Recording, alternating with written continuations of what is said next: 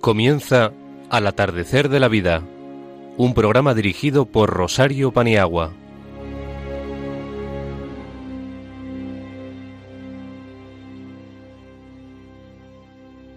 Muy buenas tardes, queridos amigos.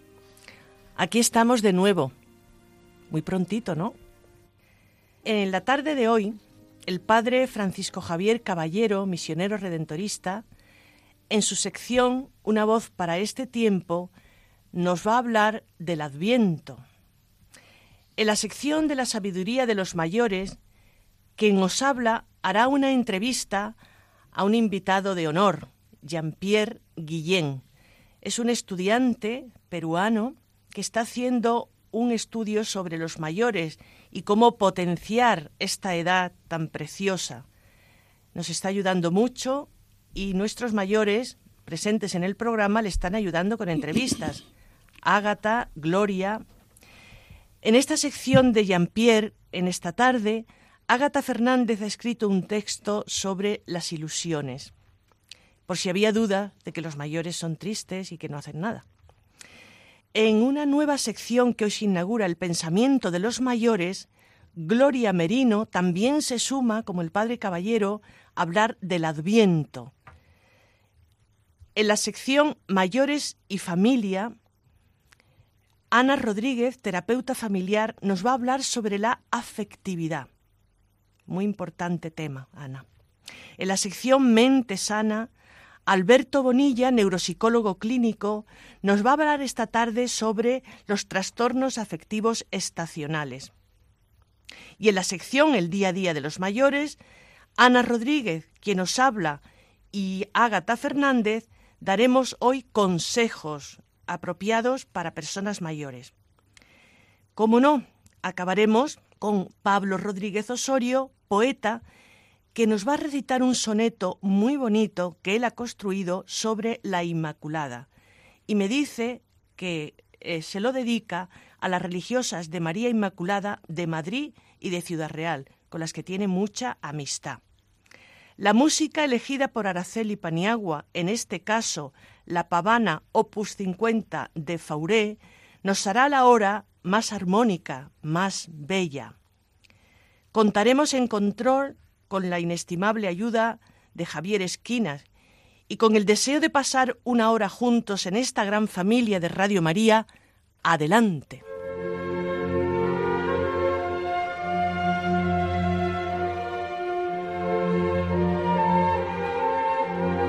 Una voz para este tiempo, con el Padre Francisco Javier Caballero.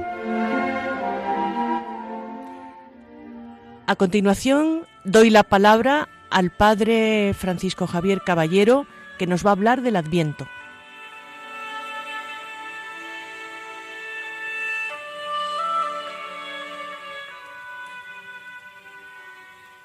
Queridos radioyentes, queridas personas mayores, comenzamos esta andadura del Adviento y lo hacemos en compañía de María. El Señor, que ya está entre nosotros, desea comunicarse a través de su espíritu para ser mensajero suyo. Pero a veces nos hacemos impermeables a su presencia, pues estamos centrados en nuestras pequeñas miras, en nuestros pequeños problemas, y así dejamos que un aviento más pase de largo. Aprendamos, por tanto, a hacer nuevas todas las cosas también en este tiempo de Adviento, en el cual esperamos la gloriosa venida de nuestro Salvador Jesucristo, como decimos en la Eucaristía. Él viene, Él viene siempre, en cada instante, en cada edad. Él viene todos los días y todas las noches. Él viene siempre. Salir al encuentro de aquel que viene es sobre todo una actitud de escucha atenta y de un gozo y de una alegría que nos hace explorar nuestras capacidades para que lleguen a ser lo que están anhelando ser, la revelación de ser hijos e hijas amadas por el Padre.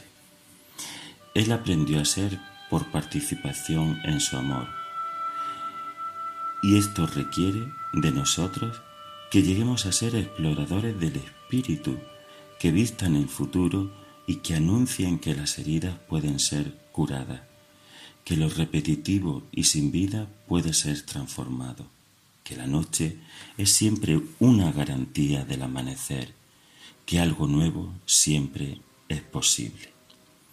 En definitiva, que estamos llamados a, ser centinelas de la mañana, en la aurora de este nuevo milenio en el que nos ha tocado vivir. Hablar de Adviento es hablar también de María de Nazaret. María es nuestro modelo de existencia plenamente humana porque supo acoger con alegría la palabra que se hizo uno de nosotros en su vientre. María se convirtió en proclamación existencial de esa palabra, supo escucharla y acogerla en los pasos cotidianos de su vida, guiada solo por la fe. Cuando Jesús dice felices más bien los que escuchan la palabra y la ponen en práctica, evidencia la actitud fundamental de su madre a la escucha de lo divino en lo cotidiano. María hizo de su vida un adviento permanente en el que Dios la encontró disponible y dócil. Aquí está la esclava del Señor. Hágase en mí según su palabra. El adviento, por tanto, no es sólo un tiempo litúrgico, sino una actitud permanente de apertura al Dios siempre fiel, en contraste con lo que nuestra vida acostumbrada a ser rutinaria y mediocre. Dios sale a nuestro encuentro y casi siempre rompe nuestros planes y nuestros mapas. Adviento nos entrena a ser felices según el plan de Dios que se revela en lo cotidiano. Ello pide de nosotros una pobreza y una humildad de espíritu. Ello pide de nosotros sabernos como personas que han acogido esa palabra. Que durante este tiempo que el Señor nos regala, María sea prototipo de persona pobre que confía en las promesas de Dios, en las sorpresas de Dios. Feliz Adviento para todos.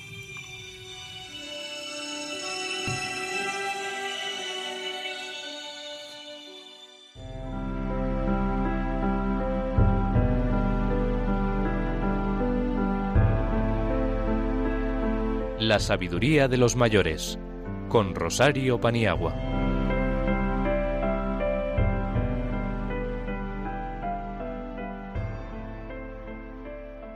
Las ilusiones son factores positivos en la vida. Contienen aspectos saludables que llaman al convivir diario. No se deben perder, pues son necesarios para seguir siempre adelante. Los sinsabores no son tan perfectos, pero hay que mirar positivamente las pérdidas que lastiman. Pero si tu espíritu es optimista, todo se supera y hay que conservar siempre las buenas experiencias.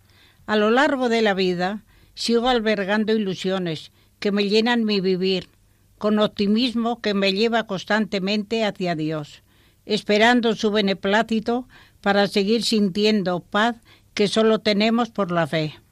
Por eso, hasta el final hay que conservar ilusiones positivas. Mi alegría se cifra en las ilusiones, por eso mi carácter alegre se hace presente en todos los ambientes.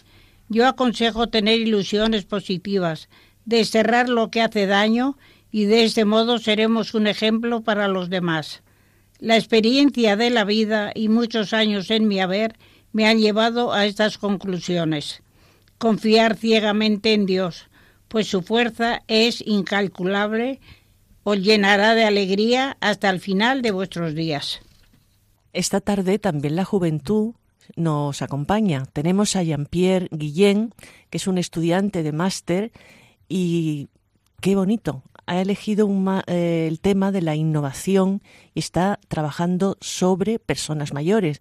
Este encuentro intergeneracional es muy de agradecer Por eso le vamos a hacer algunas preguntas sobre su trabajo, del que nuestras mayores del programa le están ayudando con su sabiduría. Buenas tardes, Jean-Pierre, y bienvenido. Buenas tardes, Rosario. Un gusto estar aquí. Pues explícanos eh, qué nos quieres contar y por qué estás aquí, y luego yo te haré algunas preguntas. Bueno, te cuento un poco. Cuando llegué a Madrid, viví un evento que me marcó mucho. Conocí a una persona mayor llena de mucha tristeza, pues ya había perdido a sus seres queridos. Su tristeza llegaba a tal punto que afirmaba que ya no deseaba vivir más. Ese fue mi primer contacto con la soledad no deseada de las personas mayores. Como ser humano, no puedo impedir el ciclo natural de la vida. Sin embargo, sí me pregunté, ¿cómo puedo yo contribuir con la sociedad para resolver este problema? Aprovechando que me encuentro estudiando un máster de diseño e innovación, enfoqué el proyecto final para trabajar con personas mayores y la reducción de la soledad no deseada.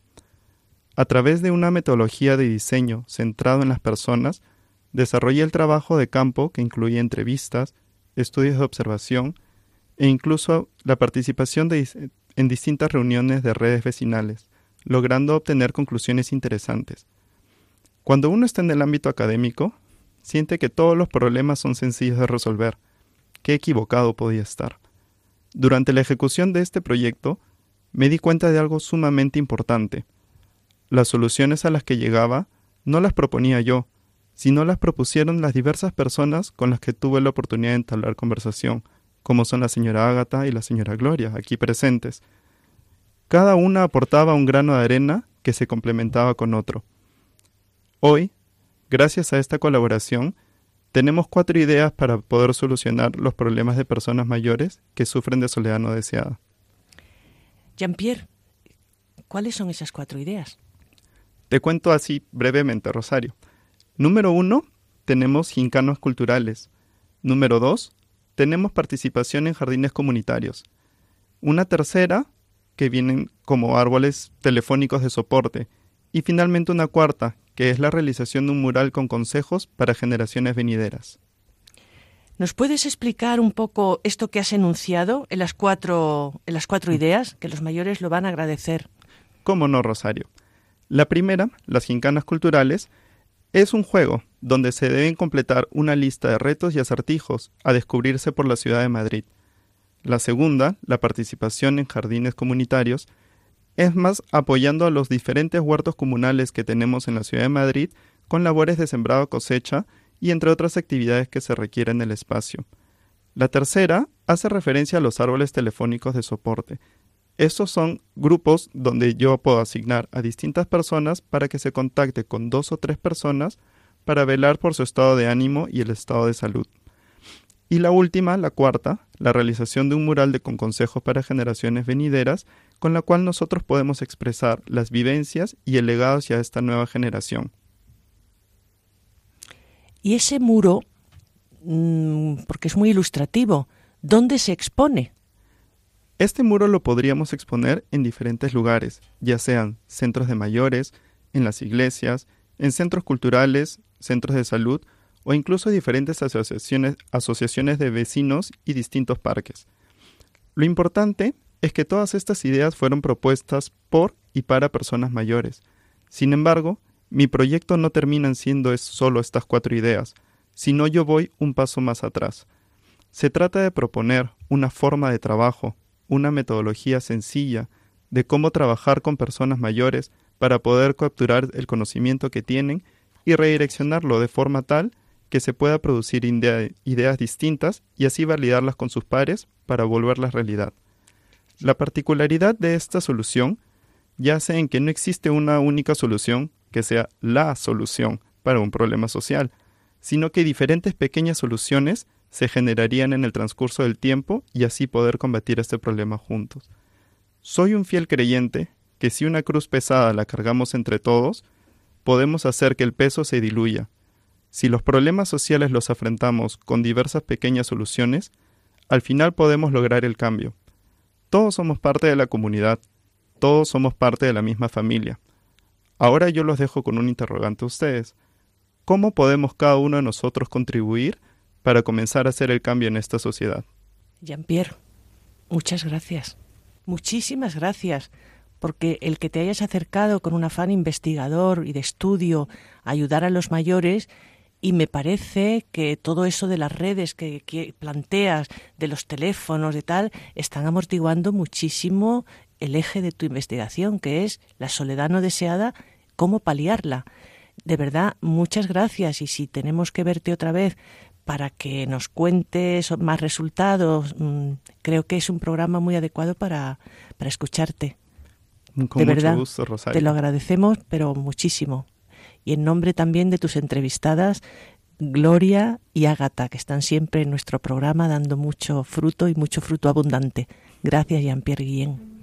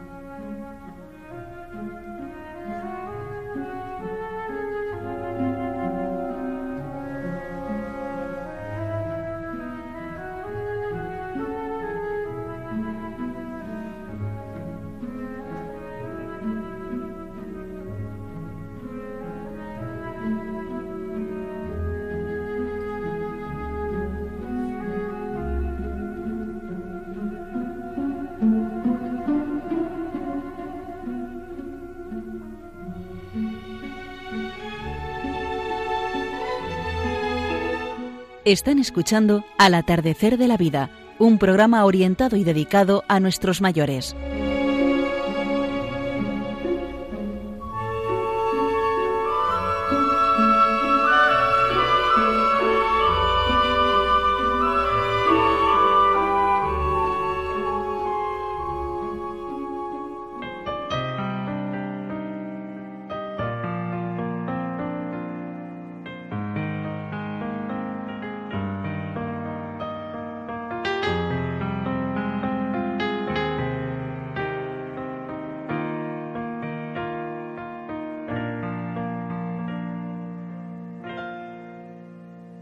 El pensamiento de los mayores.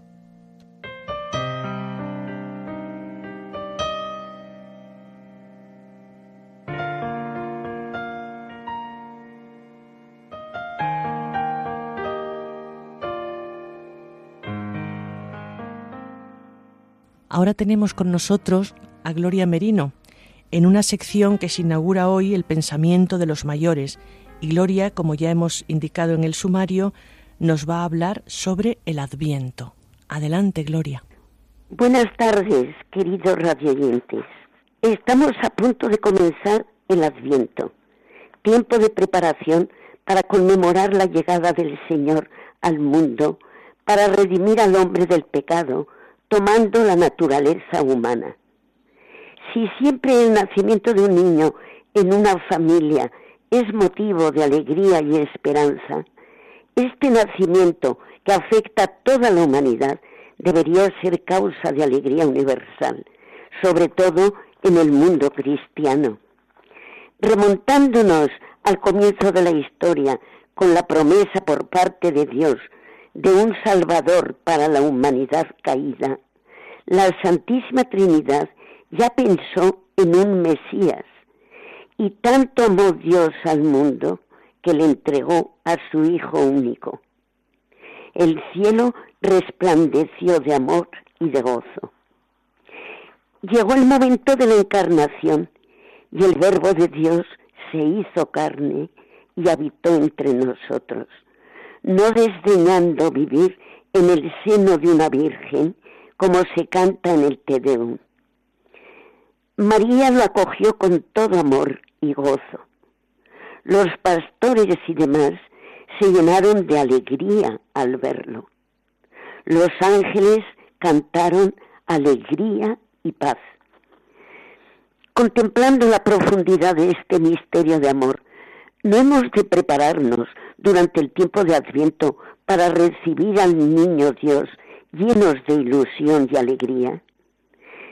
Sin embargo, en la sociedad se está creando tal ambiente de tristeza y nostalgia que con demasiada frecuencia se oyen lamentos porque ya se acerca la Navidad y deseos de que se pasen estas, estas fiestas cuanto antes. ¿A qué es debido esto? A que la sociedad se va descristianizando y solo se queda con el holgorio externo de comilonas y excesos que no producen más que cansancio, trastornos físicos y económicos, y no vive el verdadero espíritu de la Navidad. Que no se cumpla en nosotros el vino a los suyos y los suyos no le recibieron. Tenemos que hacer campaña de todo lo contrario, vivir con alegría esta Navidad, preparándonos ya con ilusión. Ante todo, preparando el corazón, dedicando un tiempo determinado a la oración, una lectura adecuada, algún rezo a María y José, pidiéndoles que sean nuestro modelo en la espera de su Hijo. También debemos cuidar el ambiente exterior de la casa, con adornos apropiados y sobre todo que no falte un nacimiento, lo más bonito posible, pero si no se puede, aunque solo sea un Christmas adornado con amor. Cantar villancicos, enseñarlos. Cuando hay niños en la familia, esto es una delicia. Si no los hubiere, seamos todos niños. ¿No dijo Jesús, si no os hiciereis como niños, no entraréis en el reino de los cielos? Vivir una Navidad sin derroches, compartiendo, con sencillez, ilusión y sobre todo con amor y paz. Este es el verdadero espíritu de la Navidad y haciéndolo así nos sentiremos también más cerca de los que ya se fueron a la casa del Padre y desde allí gozarán y nos acompañarán. Feliz Navidad a todos, con un abrazo muy fuerte. Lo mismo de fuerte para ti, muy feliz Navidad y muchas gracias por tenerte entre nosotros, Gloria Merino. Gracias, ¿eh? Gracias a vosotros. Adiós. Mayores y familia, con Ana Rodríguez.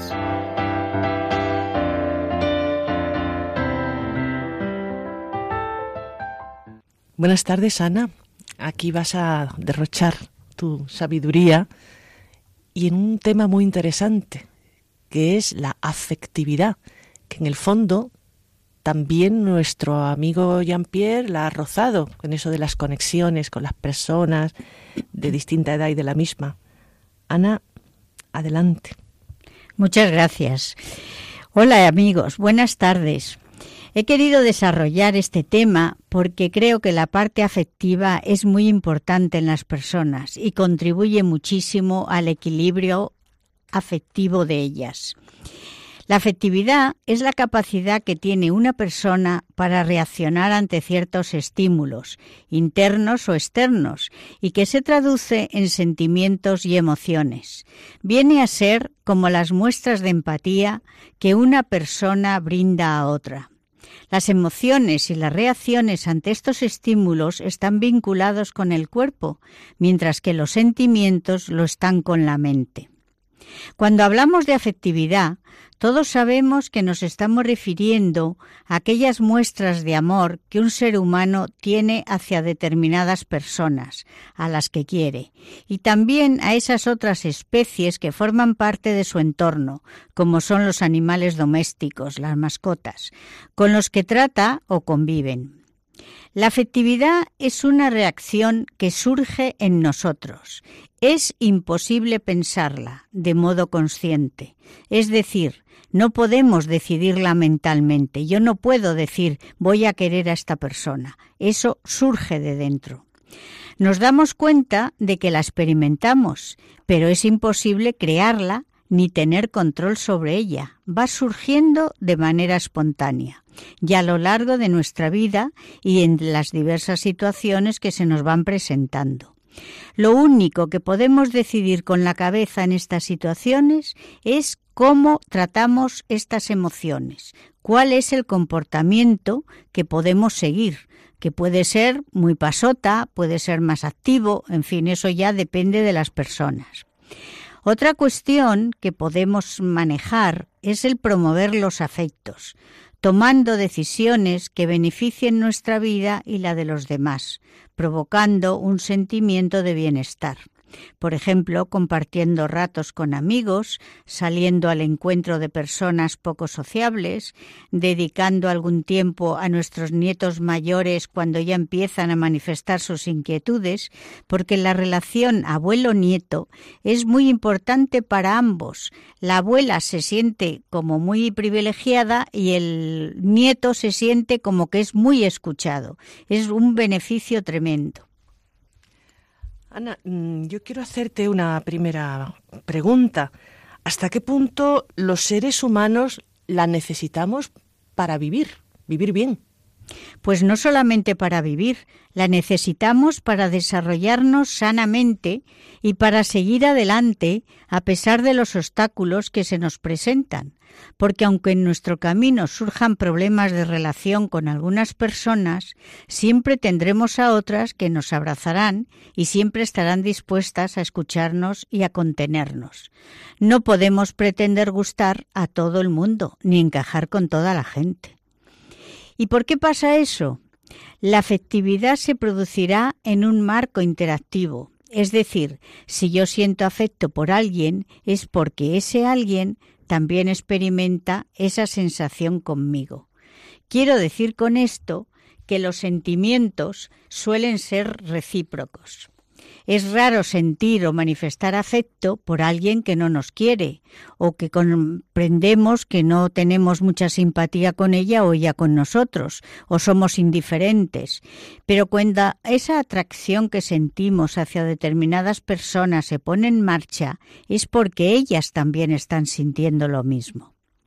En contrapartida, este aspecto de nuestra vida cuando no se encuentra en armonía, nos va a costar mucho crear vínculos con las personas, acercarnos a ellas y expresar nuestros sentimientos, porque nuestra parte afectiva no está desarrollada suficientemente y hay algo que nos impide sentir en cuyo caso sería conveniente ponerlo en conocimiento del médico, porque podemos tener algún trastorno psicológico con respecto a la afectividad.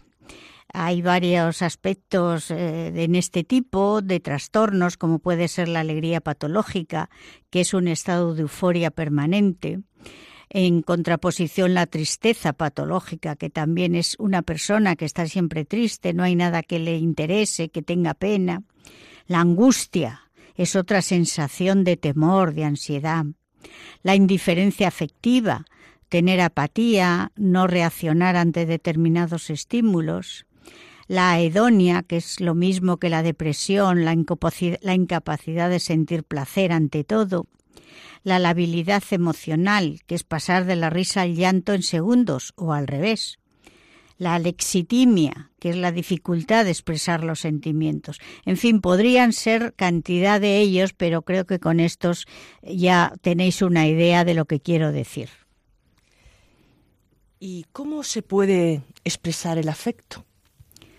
Pues hija, hay muchísima cantidad de símbolos. Besos, caricias, abrazos, sonrisas, coger una mano, acompañar a la persona tomando un café, acercarle nuestro paraguas si llueve, una llamada telefónica, ceder el asiento, escuchar.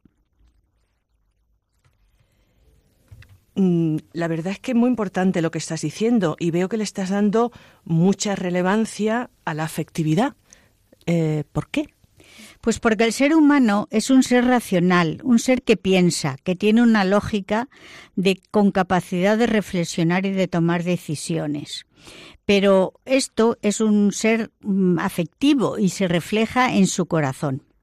Toda persona necesita querer, ser valorada y ser reconocida, porque la pertenencia y el cariño aportan estima y felicidad. Esto tiene que ver con lo bonito de la afectividad, pero esto tiene también una parte oscura, que como diría el poeta, no hay rosa sin espina.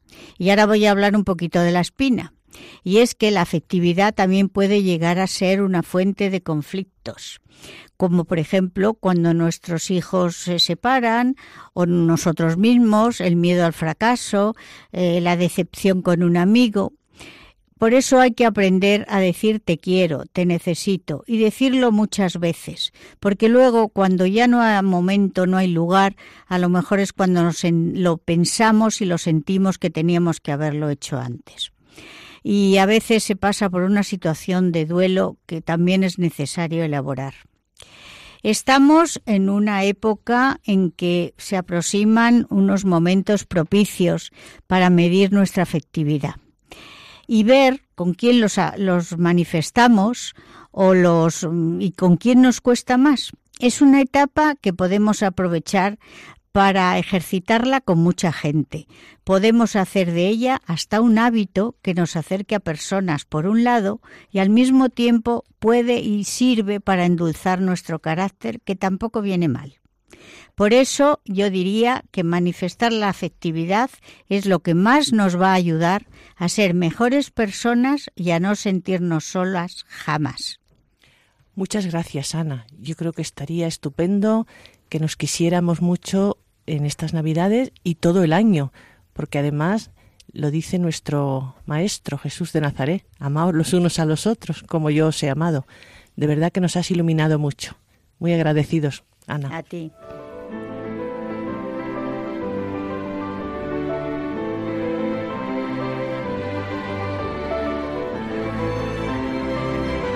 El día a día de los mayores.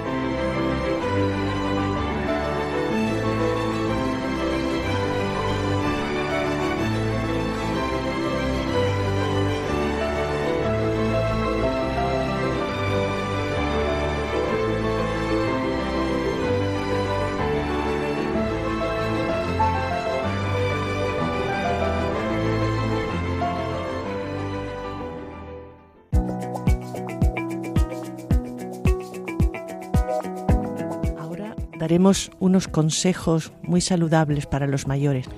Los mayores no somos aficionados a beber agua, por lo general. Por ello se recomienda espesantes que hacen más agradable la ingesta.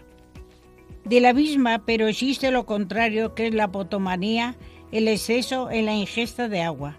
Beber más de dos litros diarios deja de ser beneficioso para el organismo y resulta nocivo para la salud, porque puede alterar el correcto funcionamiento de los riñones y la composición de la sangre, que solo debe contener un 8% de agua. Por tanto, ni beber mucha agua ni no beberla. En el término medio está la virtud. La disfagia se caracteriza por la dificultad de tragar alimentos en personas mayores. Este tipo de problemas va asociado también al Alzheimer, a las demencias en general, al Parkinson, el ictus. Para facilitar la ingesta y que no se produzca aspiración, hay que ayudarse con cambios posturales que faciliten la deglución, erguidos y con la cabeza ligeramente inclinada hacia adelante. También se probará con diferentes texturas de alimentos, empezando por los menos densos y acabando con los sólidos. que los bocados y las cucharadas sean pequeñas y a utilizar alimentos de textura espesa como purés, yogures, gelatinas, líquidos con espesantes. Lo importante es que esto no sea causa de desnutrición y deshidratación y pérdida de peso y de masa muscular. Y por último, ¿cómo reducir y expulsar las secreciones denominadas flemas? Si el paciente es capaz de toser y de movilizarlas, no suele haber complicaciones. La hidratación parece ser el mejor modo para facilitar su expulsión. Pero si el paciente está encamado, hay que ocuparse de la postura correcta. Es muy importante que el tronco esté en vertical o un poco inclinado y la cabeza recta. Tomar infusión con miel y limón, al menos tres veces al día. Canela, en modo también difusión con jengibre. Y también una cucharadita de miel, echar agua caliente con pimienta blanca dos veces al día. Inhalaciones de vapor, si se prefiere también con aceite de eucaliptus. Utilizar un humidificador en la estancia de la persona mayor, en nuestro caso, y ponérselo por la noche, que también se puede añadir aceite de eucalipto. Y en estos días de flemas no conviene tomar lácteos porque aumentan las secreciones. Son consejos muy caseros que nos atrevemos a dar porque no entramos en el punto de vista médico y que nos pueden venir muy, muy bien en estos meses propensos a catarros. Así que hoy hemos optado por dar tres consejos. Beber, deglutir correctamente y expulsar flemas.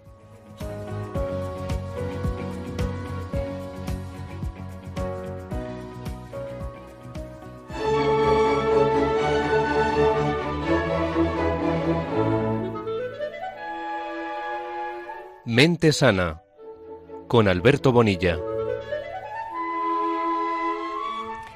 Le damos entrada Alberto Bonilla, que hoy nos va a hablar sobre los trastornos afectivos estacionales. Alberto, todo tuyo. Muy buenas noches a todos y muchas gracias una vez más por la presentación, Charo. Eh, hoy, como bien has dicho, vengo a hablar de los trastornos afectivos estacionales. Es un término que últimamente mm, se, está, se está cobrando más fuerza en la calle eh, bajo la acepción de meteorosensibilidad. Es un término un poco complejo, la verdad, sí. Pero meteoro de, del tiempo, sensibilidad, el que nos volvemos más sensibles. Em, los trastornos afectivos estacionales, al final, muy en resumidas cuentas, lo que nos dicen es cómo las personas eh, en temporadas como ahora, otoño, invierno, se vuelven en algunos casos eh, más sensibles, con un estado anímico más bajo y como durante la primavera, verano, pues tienen un nivel mayor de, actividad. Em, afecta a un 1, mm, del 1 al 10% de, de la gente, de la población general y la incidencia es mayor en mujeres que, en hombres. Eh, alguna gente dice incluso que puede ser, puede llegar a ser el doble de frecuente. Y, y la media de edad cuando aparece es en la adultez joven. Estamos hablando de unos 20, 40 años. No por ello quita que pueda seguir afectando durante el resto de nuestra vida y el resto de, de eh, que pueda aparecer en otras etapas, como siempre. Pero sí es cierto que a medida que la gente se va haciendo mayor es menos frecuente. Eh, de hecho, precisamente la temática esta surge a raíz de, una consulta que, se me hizo. Eh, de ahí ha, surgido la, la, importancia que creo que tiene el, el hablar de ello en este momento donde se hace cada vez los días más cortos, llueve más, hace más frío. Em, el primero que, habló de, ello, mm, que se dio cuenta de ello, fue un psiquiatra norteamericano, eh, Rosenthal se llamaba, se llama, de hecho, en 1980 lo, lo dijo y, fue el, el, pionero en, en, usarlo. Eh, algunos eh, de esto, eh, la problemática esta, pues mm, llega a poder cursar, puede desembocar en lo que se podría aparentar un, un episodio depresivo incluso. Entonces, esto al final es debido, mm, siempre se habla mucho de, de la latitud donde se vive, mm, el país. De los países del norte mm, son lo sufren más que, los del sur como, como en España. Sí, tiene parte de razón, pero más que por el tema de la latitud, por país en sí mismo, mm, tiene una influencia mayor que surja esta problemática o no, eh, la influencia del clima, la dieta, los factores socioculturales o incluso genéticos. Eh, de hecho, al final, después de investigaciones, mm, lo que se ha dado la gente cuenta, los investigadores de lo que se han dado cuenta, es que afecta más eh, la escasez de luz que la temperatura. La temperatura al final tiene un papel secundario, pero es la presencia o la ausencia de luz lo que hace que, que determine que sea más favorable o no la, la presencia de, de, esta, de esta problemática. Porque al final son las horas de luz lo que afecta a nuestros ritmos circadianos, que se llama. ¿Qué son los ritmos circadianos? Pues se lleva estudiando mucho tiempo mucho tiempo. Se sabía de la existencia, pero justamente el año pasado se descubrió. Y de hecho lo descubrieron tres norteamericanos también. Hay que reconocer que lideran mucho el campo de la investigación. Y mm, estos lo que lograron descubrir son las neuronas encargadas de estos ritmos circadianos. Les valió un premio Nobel, el premio Nobel de Medicina, por cierto, o sea que no es un descubrimiento ahí menor. Y mm, en lo que consiste básicamente es que eh, hay unas neuronas que conectan directamente, son como un puente, entre el cerebro y los ojos. Y le dicen al cerebro cuándo es de día, cuándo es de noche, cuándo tiene que, que tener una menor actividad y cuándo tiene que tener una, una mayor actividad. Entonces, eh, estos cambios lumínicos afectan sobre las neuronas que afectan sobre nuestros ritmos circadianos, produciendo o inhibiendo eh, la producción de, determinadas hormonas, como la, melatonina, y que están directamente implicadas en, en la inducción del sueño, en que podamos irnos a, dormir cuando, cuando podemos y cuando sí, cuando podemos. Eh, en invierno, obviamente, hay una menor luz, por lo que, eh, por lo que estas neuronas se resienten, producimos, mm, nos cambia nuestro patrón de, de sueño y entonces a esta gente que es más sensible a los cambios lumínicos, decae su estado anímico, lloran más, están más irritables, se sienten más solas e incluso pueden disminuir su actividad física. Sin embargo, en primavera o en verano, mm, por su parte, pues es justamente al contrario. Se sienten más, más joviales, más extrovertidas y, tienen unas mayores ganas de, de hacer, de, de, llevar a cabo una, una actividad.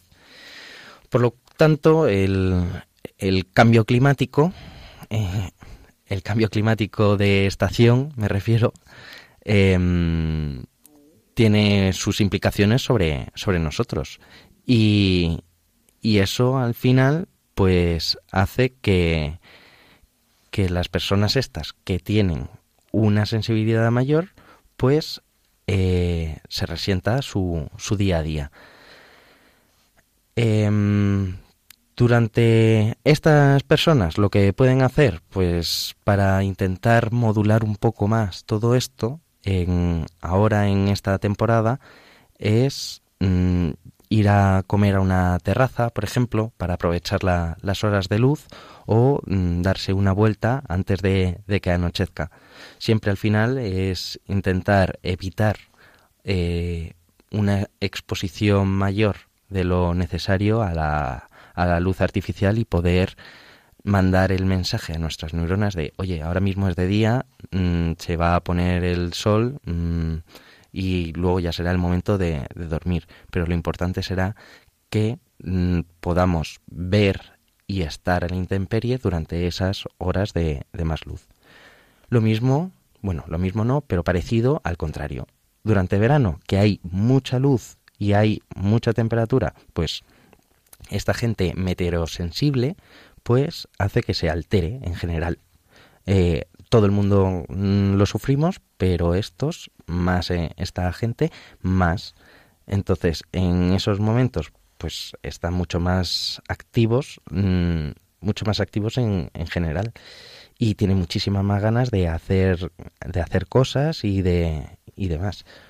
Em, el ejercicio físico es otra forma también Mm, de poder modularlo todo esto, pero lo que hay que tener en cuenta es si tenemos esta predisposición, intentar no realizarlo ya por la noche, a última hora de, de la tarde ni la noche, porque estamos mandando un mensaje a nuestro cerebro también de es de día, hay que estar activos y, y no es la, el momento de producir las hormonas que nos preparan para, para irnos a, a la cama.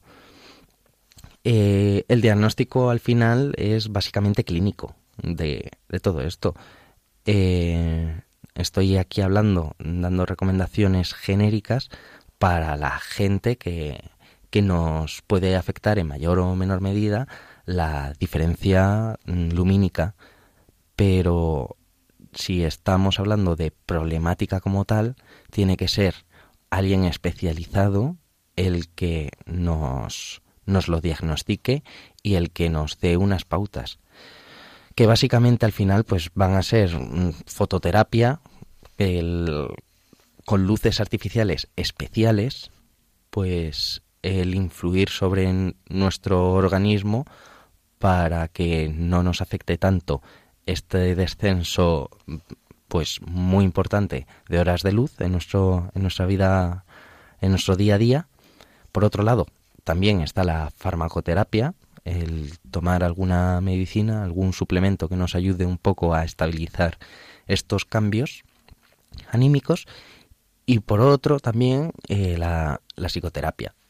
Entonces, eh, también que nos enseñen un poco a cómo gestionarnos a nosotros mismos. En definitiva, eh, este ha sido un poco un repaso así somero sobre este, este trastorno, esta, esta problemática un poco especial que me apetecía aquí traer a, la mesa de debate esta que tenemos y, poder un poco concienciar a la gente y mm, hacer ver que no es algo especial, raro y único como, como comentaba el otro día con la consulta que se me hizo, eh, eso que nos puede pasar, sino que es algo generalizado y que tiene una base orgánica y que tiene unos efectos más que obvios en nuestro día a día. Un placer, muchas gracias y, y nos veremos el próximo, el próximo día. Están escuchando Al atardecer de la vida, un programa orientado y dedicado a nuestros mayores. Y ahora nuestro poeta, Pablo Rodríguez Osorio, nos va a deleitar con un soneto que le ha compuesto a la Inmaculada y me reitera que se lo dedica, por eso lo desea él, a las religiosas de María Inmaculada de Madrid y de Ciudad Real. Pablo, adelante.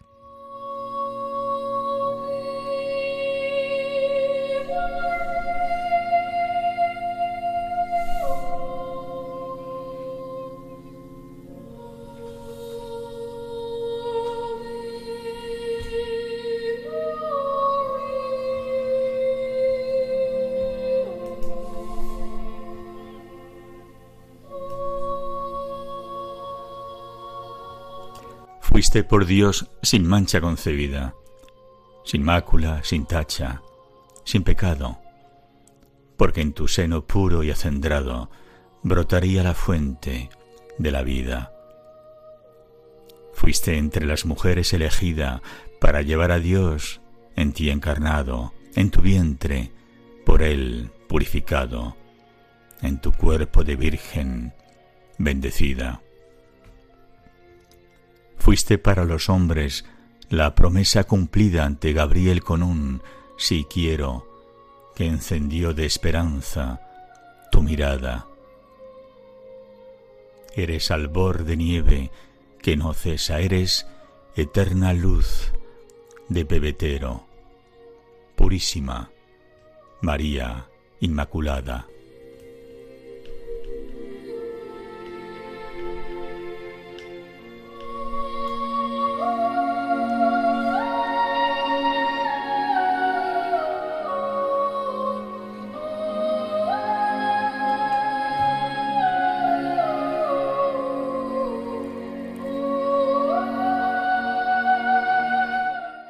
Gracias, Pablo. Muchas gracias. Y que María Inmaculada te bendiga por cómo hablas de ella. Gracias.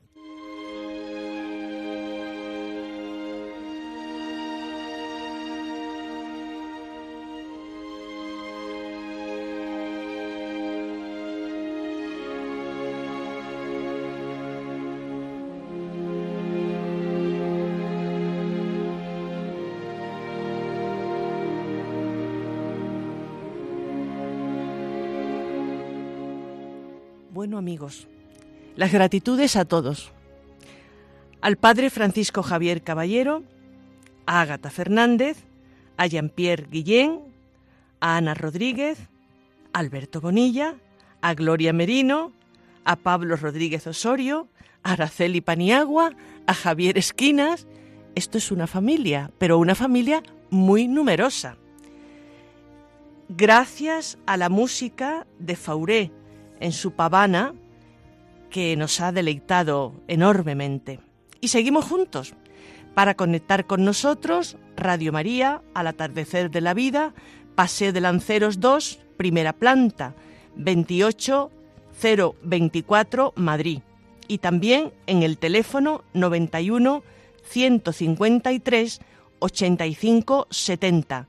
Si oírlo en diferido, entráis en la página www.radiomaria.es y buscáis al atardecer de la vida en el podcast y podéis deleitaros, ojalá sea un deleite, con el programa cuantas veces queráis en vuestra casa. Y solo nos falta decir que al atardecer de la vida seguiremos dando fruto y, a ser posible, frutos abundantes. A continuación, no desconectéis la emisora, podéis escuchar la liturgia de la semana, hasta muy pronto, amigos. Feliz Navidad de nuestro equipo a vosotros, porque es que este mes tenemos la suerte de estar dos veces con vosotros. Apuntar, el 29 de diciembre volvemos, a punto de recibir la gracia del año nuevo. Adiós amigos, hasta muy pronto, a dar fruto y el 29 conectar el atardecer de la vida.